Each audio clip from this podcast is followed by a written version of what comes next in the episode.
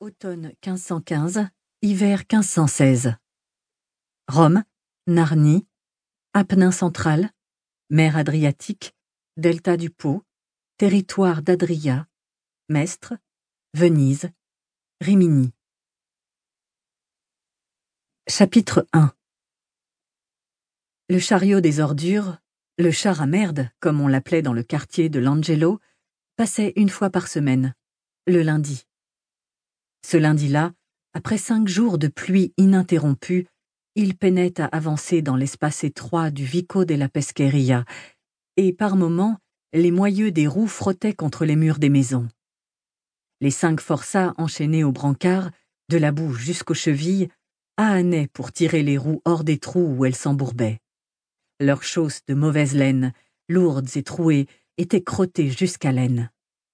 À l'avant du chariot, deux forçats, enchaînés l'un à l'autre, ramassaient les seaux remplis d'ordures et d'excréments déposés devant les portes ou les cours d'immeubles et les vidaient dans le grand baquet fixé à la plateforme. Quatre hommes d'armes surveillaient l'écœurante procession, deux à l'avant, deux à l'arrière.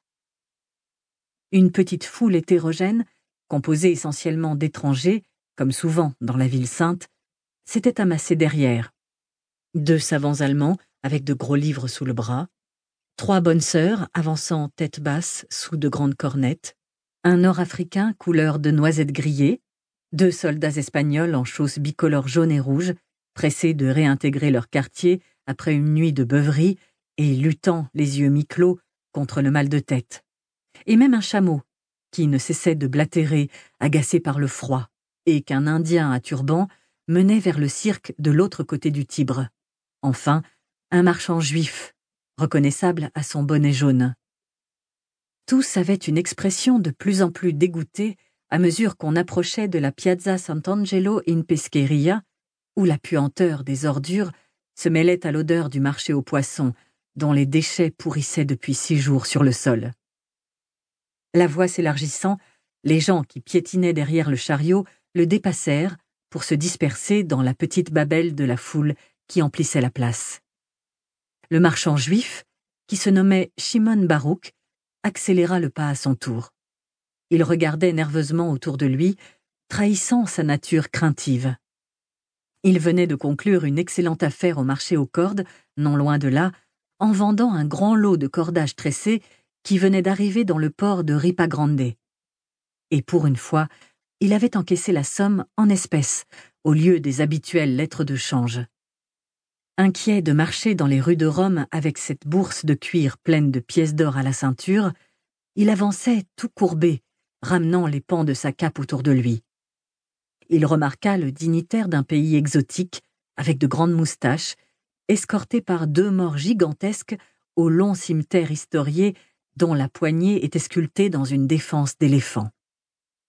Il vit des jongleurs à la peau olivâtre, peut-être des Macédoniens ou des Albanais et un petit groupe de vieux, assis devant leur logis sur des chaises de paille, qui jouaient au dé dans une caisse en bois à même le sol. Trois pauvresses tournicotaient autour des étals à poissons en marbre, où restaient quelques corbeilles d'osier contenant des maquereaux d'Isola Sacra et des perches de Bracciano. Elles fouillaient parmi les détritus, à la recherche d'une tête ou d'une queue qui enrichirait ce soir leur maigre bouillon d'herbes sauvages. Deux de ces femmes, dans la quarantaine, avait les lèvres serrées par le froid sur une cruelle absence de dents.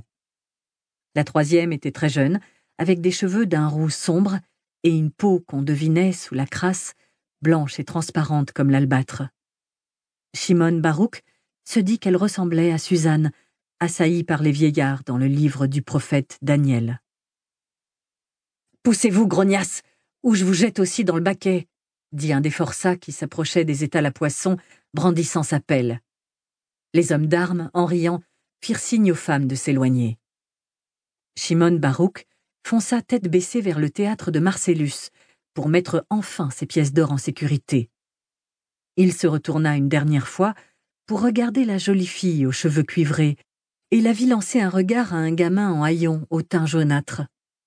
Assis un peu plus loin, dans les ruines du portique d'Octavie, ses longs cheveux sales collés à la tête, il lançait des pierres sur une chèvre qui broutait les herbes des murs et les orties. Shimon Baruch eut un instant l'impression d'avoir déjà vu ce gamin le matin même, peut-être au marché aux cordes. Tandis qu'il le regardait, et courbait encore plus les épaules, le gamin croisa son regard et cria Ton bonnet est de belle étoffe, messire juif. Prospérité, prospérité. Shimon Baruch se détourna sans répondre, et vit alors un jeune homme gigantesque, à l'air ahuri, jaillir de l'autre côté de la place et s'élancer vers lui, la main tendue. C'était un géant à la chevelure épaisse couleur du son qu'on donne aux mulets, planté bas sur un front bestial. Vêtu de guenilles, trapu, il agitait maladroitement dans sa course de petites jambes robustes et des bras courts, disproportionnés. Un nain qui serait un géant, pensa le marchand. Il vit tout de suite que c'était un fou. En s'approchant, le géant plissa les yeux comme s'il craignait d'être battu et parla d'une voix gutturale dans une langue où les syllabes se faisaient la guerre. Aga la pièce, messire, aga la bonté, aga la pièce à l'aumône, votre majesté, tant l'illustre. Ôte-toi de mon chemin, lui dit sèchement le marchand en agitant la main comme pour chasser une mouche. Le géant, effrayé, se protégea le visage, mais resta collé à lui, répétant Une petite pièce, messire excellentissime, une petite pièce seulement. Et juste devant la façade de l'église de Sant'Angelo, il lui saisit le bras, avec fougue. Shimon Baruch se retourna. Ne pose pas tes sales pattes sur moi gronda-t-il, tâchant de cacher la peur qui lui serrait la gorge. Au même moment, surgit au coin de l'église un garçon d'environ seize ans, la peau mate et les cheveux noirs comme de la poix, maigre et dégingandé, un bonnet jaune crânement rabattu sur le côté. Il manqua de renverser le marchand et s'agrippa à son épaule pour ne pas tomber. Pardon, monsieur, s'excusa-t-il aussitôt. Puis, à la vue du bonnet que Shimon portait, il ajouta Shalom Alechem et inclina la tête en signe de respect. Alechem Shalom, répondit machinalement Shimon Baruch, rassuré de voir un coré légionnaire tout en luttant pour échapper à la prise du fou. Le géant, saisi de colère, protesta. Non, je l'ai vu premier, moi. Bon messire fait l'aumône à moi. Et sans lâcher le bras du marchand, il repoussa violemment le nouvel arrivant. Va-t'en. Laisse-moi, misérable, hurla Shimon Baruch, d'une voix où perçait la frayeur. Laisse-le hurla à son tour le garçon en se jetant sur le géant. Celui-ci, d'un seul coup de poing dans l'estomac, le fit se plier en deux. Mais le garçon ne renonça pas et se jeta de nouveau sur lui, le frappant au visage. Le géant poussa un cri guttural, lâcha le marchand, attrapa le garçon avec fureur, le fit pirouetter en l'air et le lança contre Shimon Baruch, ce qui eut pour résultat de les faire rouler tous deux à terre.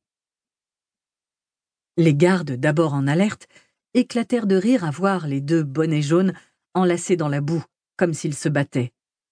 Les vendeuses de poissons riaient aussi, mains sur les hanches, en faisant balloter leurs seins. De même que les deux morts au long cimetière et le dignitaire du grand vizir. Les jongleurs albanais avaient cessé de lancer leurs balles, et les deux soldats espagnols, sans pour autant ralentir, marchaient la tête tournée pour ne rien perdre du spectacle. Les savants allemands s'étaient arrêtés pour chausser leurs lunettes. Tue-les cria le gamin que Shimon avait vu jeter des pierres aux chèvres pour encourager le fou. Même les forçats riaient, et l'un d'eux hurla au géant. Montre-leur Donne-y des coups de pied Tandis que le garçon au bonnet jaune aidait le marchand à se relever, le géant lui lança un coup de pied dans le ventre. Le garçon poussa un gémissement, se tourna vers Shimon Baruch et lui dit, les yeux pleins de terreur Sauvez-vous, par pitié. Puis, dans un hurlement, avec la force du désespoir, il se jeta sur le géant et le frappa de nouveau avant de prendre la fuite.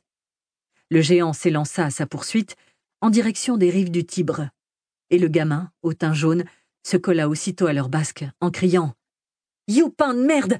T'es mort, youpin de merde songea un instant à aider son jeune corélégionnaire. Mais la peur qui tyrannisait sa vie le fit se sauver dans l'autre sens, vers le théâtre de Marcellus. Sur la Piazza Sant'Angelo in Pescheria,